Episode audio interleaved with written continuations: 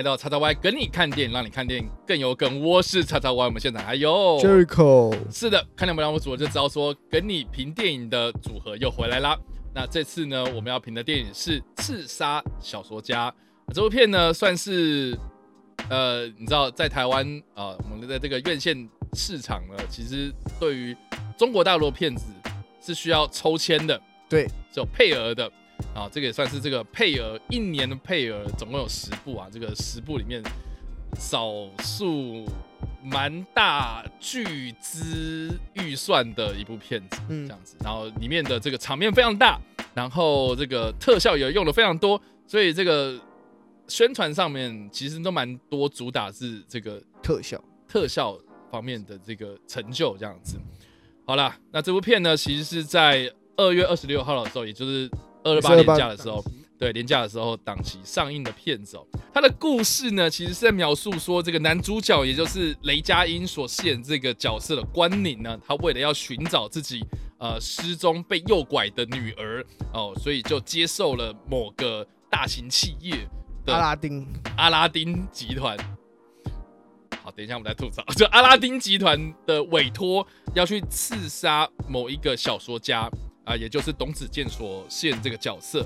那这个小说家为什么要，就是就是要去为为什么要杀他呢？很很大一个原因是因为他所创作的这个小说的情节可以对应到现实的生活，好像他写的这些东西呢，在现实生活中慢慢的发生。那一个很重要的一点呢，就是说他小写小说的某一个大魔王，好像对应到的是这个现实生活的阿拉丁集团的这个创办人。所以呢，呃，他就是。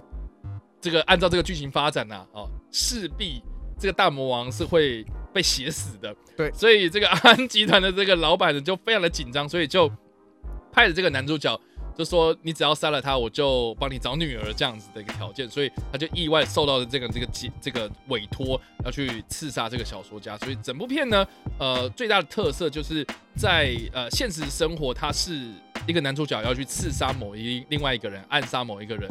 那同时又对照到这个小说家里面的这个所写的小说的内容，所以会有一点奇幻的、呃超现实的啊，但是又有一点点那种东方神秘色彩的一个异世界的感觉，所以有这个特效的场景，然后跟现实的场景之间做切换交交错这样子的，所以这算是这部片的一个蛮重要的一个特色。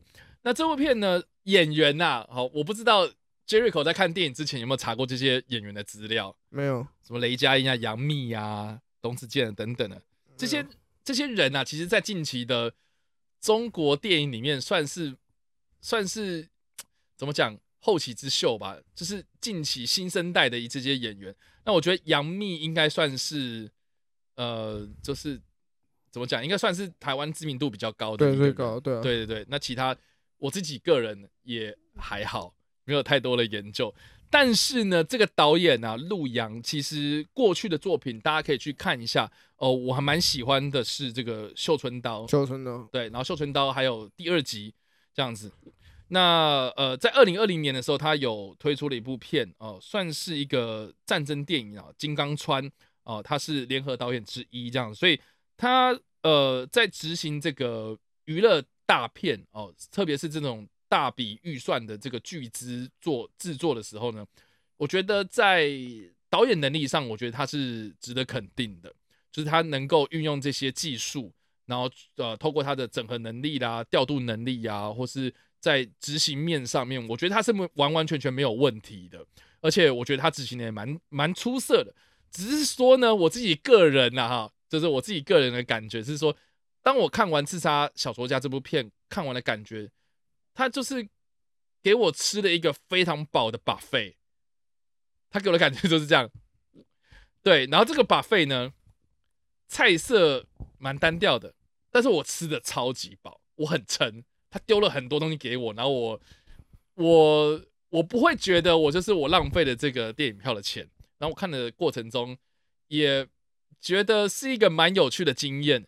就是有趣在哪里呢？就是说，因为我们台湾。很少见到这种中国电影在台湾的院线电影上映嘛，所以我觉得这个是个难得的机会，是让台湾的观众去看看中国电影尤其是娱乐片这件事情身上，他们的发展是已经发展到什么样的程度？我觉得这个是一个蛮值得研究的一个议题。这样，那第二个我觉得蛮有趣的，就是说这个呃中国的商业片，他们近期其实呃走向其实蛮通俗的，所以在剧本写作啦，或是他们这些演员的表演方式上面，我觉得是比较贴近他们的现实生活，所以你就会看到有一些中国用语，呃，这个跟台湾的习惯其实是差很多的，所以他们有时候讲话的方式啦，或是他们用字遣词方面，我觉得你会觉得就是好像有一点点隔阂的感觉。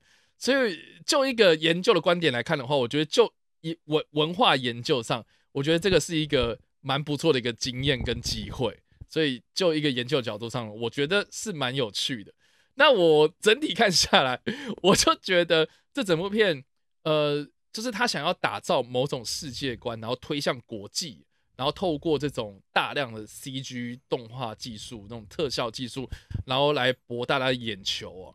我觉得这个算是一个蛮有发展性的一个、蛮有发展性的一个产业啦。就是就整个中国电影产业来看的话，我觉得确实是呃未来是值得关注的。然后我也蛮好奇，就是说如果是一个美国人或是喜欢看好莱坞电影哦，这个从小的看好莱坞电影长大的人，然后就是看到这种非常具有中国文化特色的这种特效片啊，是什么样的感觉？这个是我啊目前蛮好奇的一件事情。所以，如果线上或是这个这个在收听我们 podcast 的人啊，或是在看我们 YouTube 的人，如果你是一个呃这个在美国生长。啊，就是从小是受美式教育长大，或是欧洲啦等等的，就是不是不是这么的正那个东方文化的这种成长背景的话，你在看这部片的话是什么样的感受？我我是还蛮好奇想问的，这个是我个人的感觉。所以如果是五颗星为满分的话，我自己个人大概会给到三颗星，对，算是及格啊，但是我不会说它是我很喜欢的片子。对，整是就一个研究角度，我确实还蛮喜欢的。对，所以就是我个人的看法。那我们就要问一下 Jericho 的想法，就是如果你是五颗星为满分的话，你给到几颗星？三颗。你也是三颗？都差不多三颗。所以你也是普通吗？普通，然后及格。对，及格。那那你看完之后有什么样的想法？其实我一开始觉得，就是一开，其实我一开始没有到这部电影，并没有很吸引我。嗯，就老实说，可可能，如果都可能一开始我不一定会去看这部电影。老实说，好，所以你是为了我们今天的评电影然后去看的吗？都会去看啊！啊，真假？所以是是你自己如果要选择电影，就是现在的这些院线片的，你不会是把这部片当做是优先的选择？我应该是一定不会去看，一定就没兴趣吗？就一开始我本来就很少接触到中国电影，OK，所以通常来说，然后加上他这种娱乐片，我其实我又还好。你你你说什么片？娱乐大片哦，娱乐片这种娱乐电影，我觉得还好，我觉得好像。我自己是没有那么有兴趣，嗯，那我去看之后，其实比我想象中预期的好蛮多的。哦，怎么说？就一开始我会很担心的是，是不是因为大家很多它都是主打特效嘛？嗯哼。但我会觉得啊，那特效会不会拍的很假？不是假，应该说 会不会拍就是会不会就是哦，就是疯狂的砸钱然后做特效啊？OK，就是那种卖弄场面。其实它其实两边就是现实生活跟那个小说世界处理的蛮。蛮好，我自己是觉得蛮好的，嗯嗯，就两边的交替，我觉得他抓的还是哪里还算不错，嗯嗯，然后有几幕从现从现实世界转到小说世界那个转，就那个转换画面，我觉得他转的蛮漂亮的，嗯，就记有一段是他从那个楼上嘛，那个站在顶楼，哦对。对，然后往下，然后就到那个就连到小说世界里面，他们准备他们被一群那个暴民围住那段，我觉得那转的蛮漂亮的，就就我觉得还我觉得他在很多细节处理上面我还蛮喜欢的，嗯，然后加上里面的那种。我是我自己是觉得我还蛮喜欢他小说世界的那种营造那种感觉，嗯，然后还有那个说说故事那种感觉，就是里面那个里面那个小说家就东间饰饰演那个角色，嗯，主要一部分是他的口音，哦，讲那种你说在西那个四川重庆那边的那种口音，重庆口音啊，对啊，我我觉得其实还蛮适合这部电影讲说故事这种调性。那尤其是他在想，我在懂你，尤其是他在想那个小说剧情要怎么写的时候。他不是会，他不是拿那本本子然后那边写，然后边写边讲。我觉得他那个代入感其实是够的。可是因为他，而且我觉得他他把他设定成是他是网络小说家，对，然后会做直播，我觉得那个也是一个蛮有中国现在蛮流行那种直播主的那种感觉，所以我觉得他要把那种流行文化给写进去，我觉得也蛮不错，还蛮不错的。对，可是我觉得他让我觉得他最大的问题是在于他好像也还是有点，就很多电影会遇到问题，就是要素过多，要要什么？要素过多。哦，就是想要的东西太多了，就是他，就是他，他想讲可能是小说世界里面很精彩，对。可是那现现在生活中又有人看起来有类似超能力的东西，我觉得那他就很没有必要啊。嗯，就你不需要看似就是你不连你不用连现实生生活都加一点有超能力的东西，就是虽然我想我知道你知道想表明的是就是小说可以连接到现实，就这这个这个设定已经很瞎了，嗯。但是你不用让它更瞎下去，你不用连你不用连现实生活中都有人都有超能力这种东西，你也要加进去，而且老实说蛮没有。蛮没有重点的，现实生活中的剧情蛮没有重点。我会觉得现现实生活中的剧情还蛮还蛮拖戏的。了解，就是演他说啊，一开始他想要杀掉小说家，然后后来为什么他不杀掉他？为什么选择保护他那样的过程？嗯哼。然后我觉得好，还想演的是这个角色的内心转折嘛，找他女儿那段故事，我觉得他其实也很不错。然后后来为什么他选择不找他？为什么选最后他选择是他？他放弃，他为什么连他知道他女儿死后，为什么还是要想办法去保护这个小说家？就是因为他他知道是他在现实生活中没有成功保护住他女儿，所以他想办法，他想要试着保护住小说里面那个小的那个小孩，所以他就投把自己投射进那个小说里面。虽然大家会觉得好像很瞎，好像很不很不切实际，可是我觉得，因为前面经过前面的铺陈，然后接到这段，然后我会觉得好像还蛮合理的。嗯，我会觉得这段处理还不错。那可是。中间很明显，他是为了让现实生活中多一点那种追逐打斗戏嘛，嗯哼，然后塞了很多超能力啊什么有的没的，我觉得就是觉得，好啊，你拿那个那个高尔夫球还是什么球一直丢一直丢，我是觉得很是是好，我是觉得很很酷啦。可是重点呢，我觉得真的不好看啊。OK，我觉得我我不喜欢的是它两边要素太多，然后一直穿插。可是想想做很多事情，可是被局限这样。对，可是我觉得小说世界的剧情都还算蛮好看的。OK，我自己是这样想。好，那我们看一下现在目前这个票房的表现呢？它这个在二月二十六号的时候上映嘛，也就是就是廉价，对廉廉廉价，然后就是上映的一周。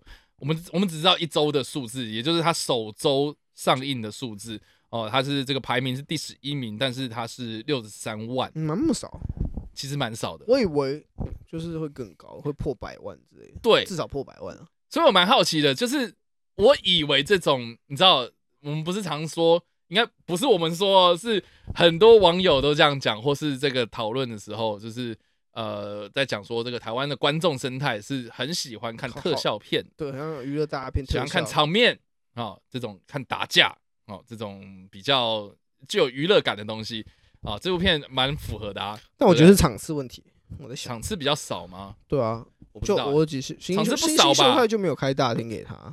哦，OK，那那那现在新星秀在大厅是造反。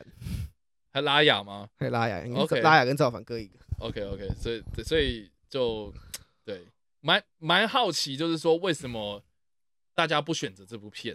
对啊，我我以为就是，毕竟中国电影就是应该还蛮多人会，就毕竟蛮多人会想看。对，他在里面有些蛮蛮就是有知名度的演员啊。然后另外呢，我有找到一篇报道啦，然后这部片它在中国大陆是二月十二号的时候上映，所以它是算是中国农历新年的这个。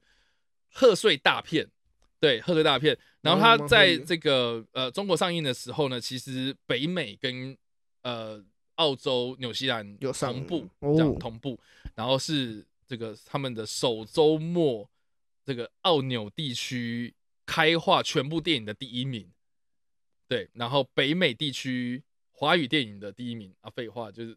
就他，他而已。对，所以就是其实好像国外蛮受欢迎的。嗯，对对对。那可是，在台湾相较之下，好像大部分的观众就兴趣缺缺这样。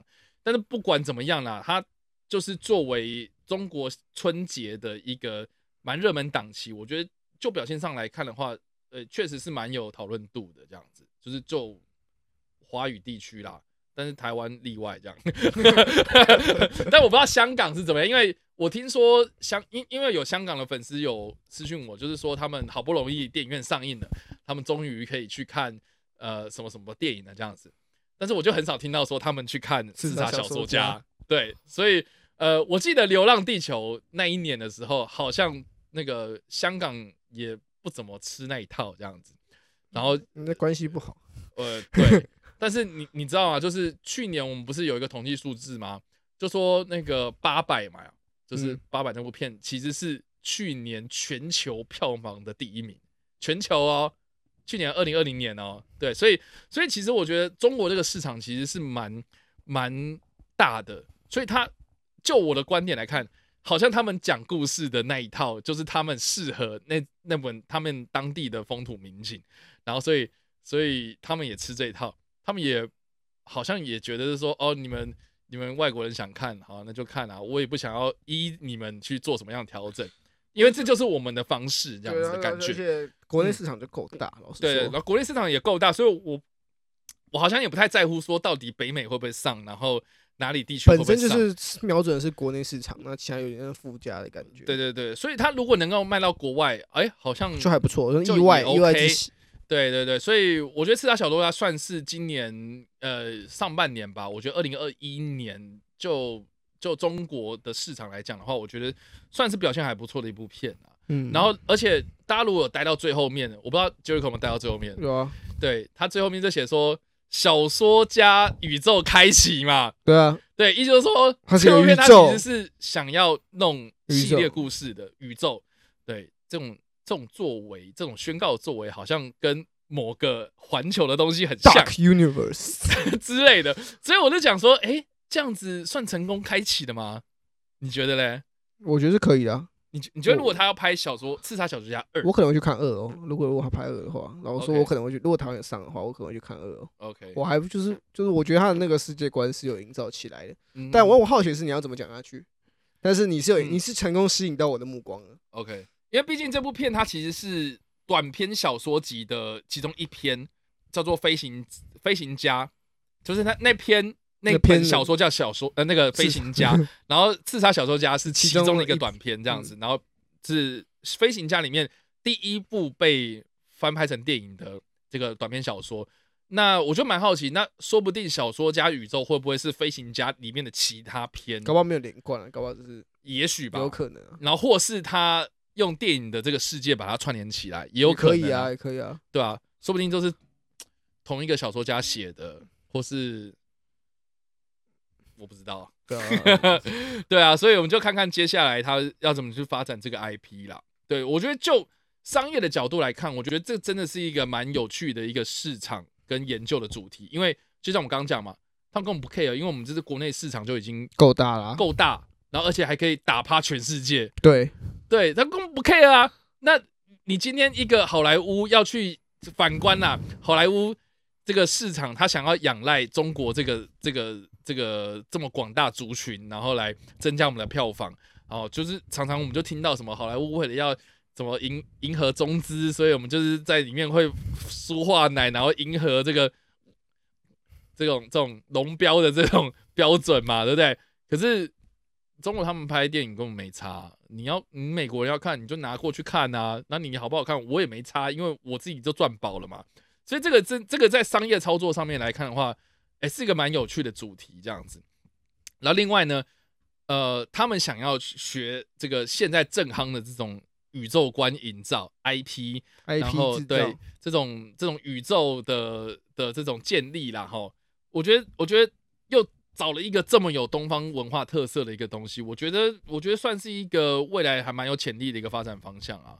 确实啊，对啊，因为觉得他们，因为我觉得他们第一阶段已经过，就是娱乐片的第一阶段，可能他们找，比如说像长城啊，或是接下来的什么什么那种战狼啊，战狼对，然后或是像我刚刚讲八百这种战争题材哦，然后或是宣扬这种中国国力的这样子的题材，哦，我觉得，我觉得已经到了。发展的某一个阶段，那接下来他们找的那种比较虚虚幻、玄幻的东西，然后甚至是科幻的东西，我觉得这算是一个下一个阶段他们想要发展的东西嘛？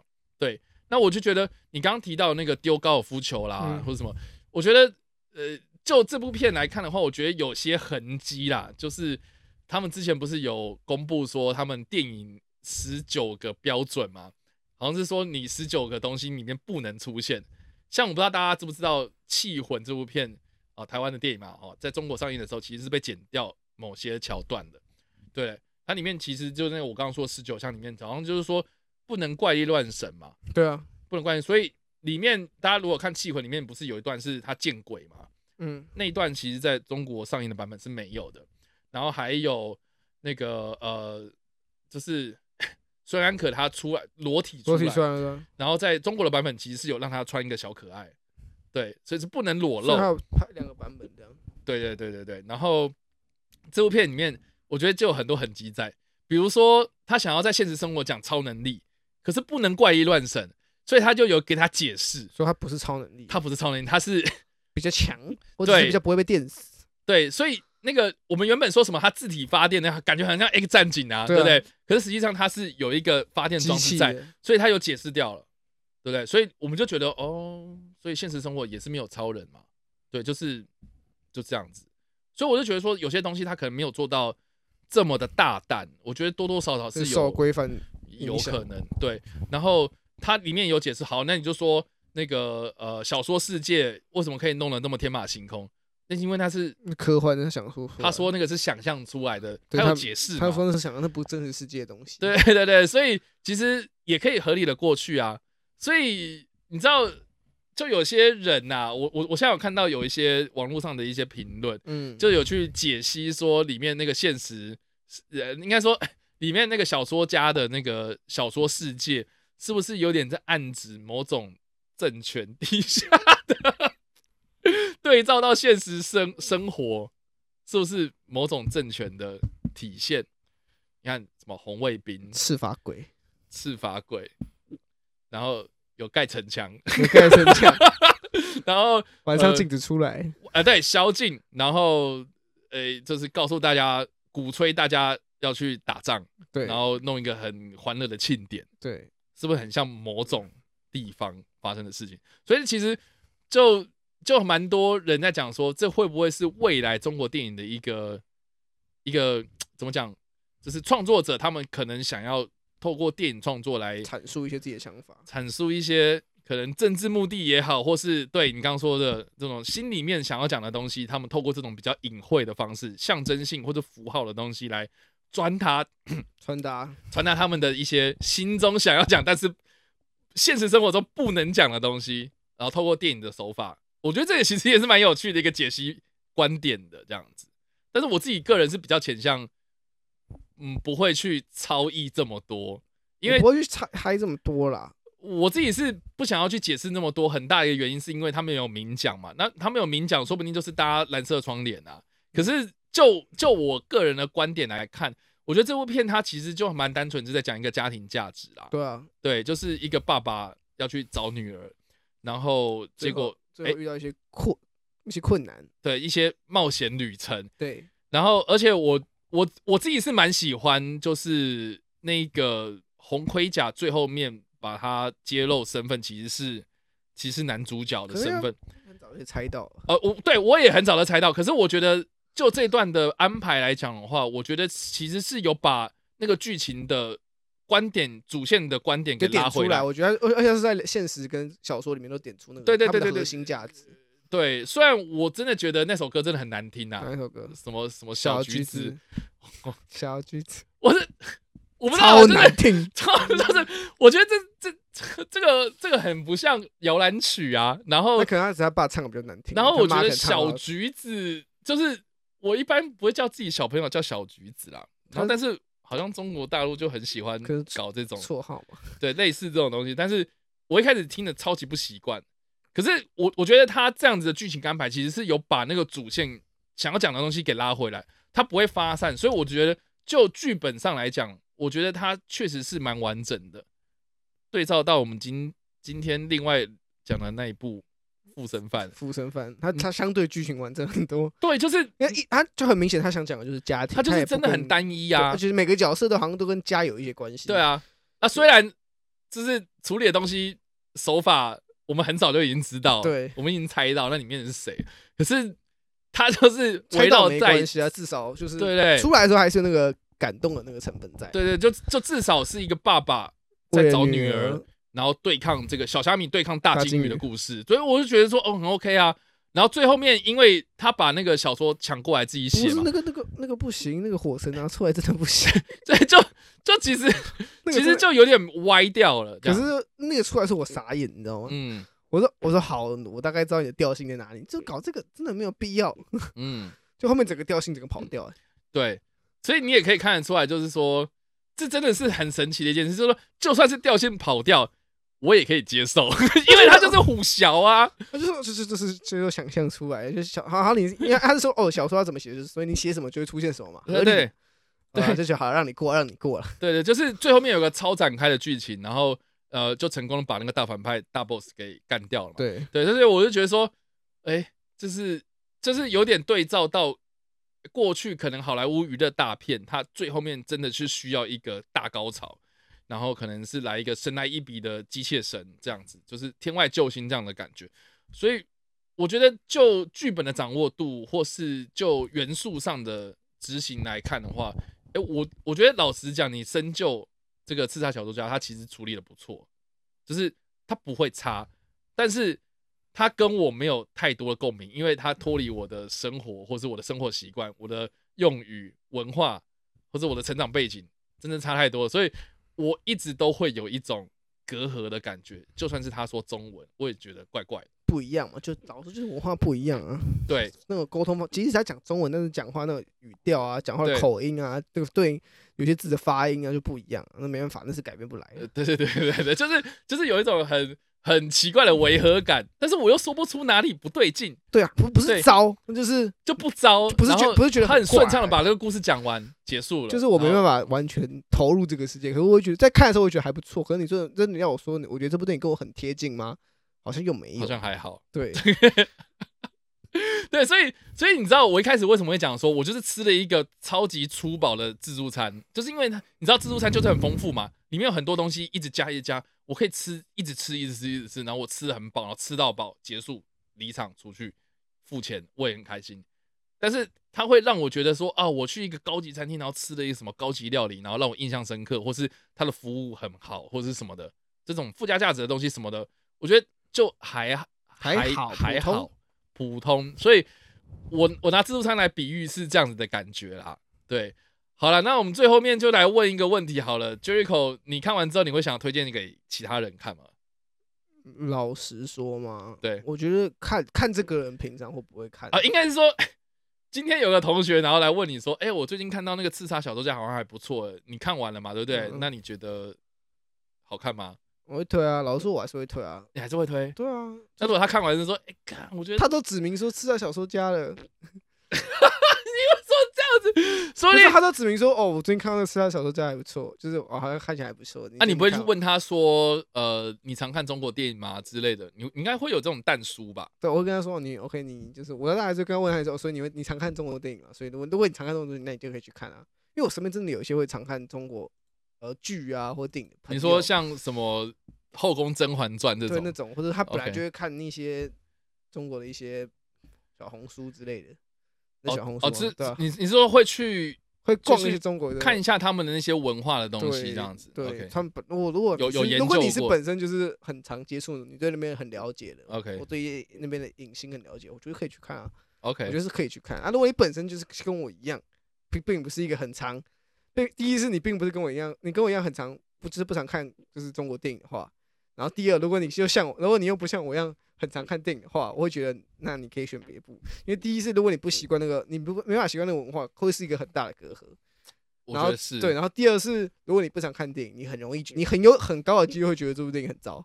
OK，因为如果你看的电影不多，然后你去挑战一部。他中他不熟悉的一个文化领域，像他就是我们刚刚讲，他就是中间嘛，及格上上面一点点。可是 你想，如果今天你看的电影大部分都是，你都你都听，你就是看那种好莱坞很大那种娱乐大片，好，那你可能娱乐大片大家评价很多在中间偏上啊，一点点这样这样的位置的话，嗯，那你没有看过六十分以下的作品，你是看到这部电影就觉得这部电影画的放。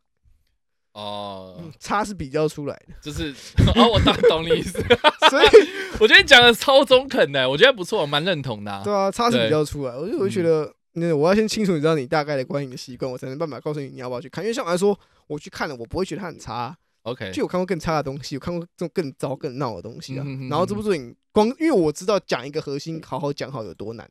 对，然后他讲好了，我会觉得还不错。OK，然后整个世界观营造，而且我还蛮喜欢的美术设计啊，嗯，所以我会觉得还不错。好，所以以上这个就是 Jericho 的感觉。对，还有他的片尾曲很好听。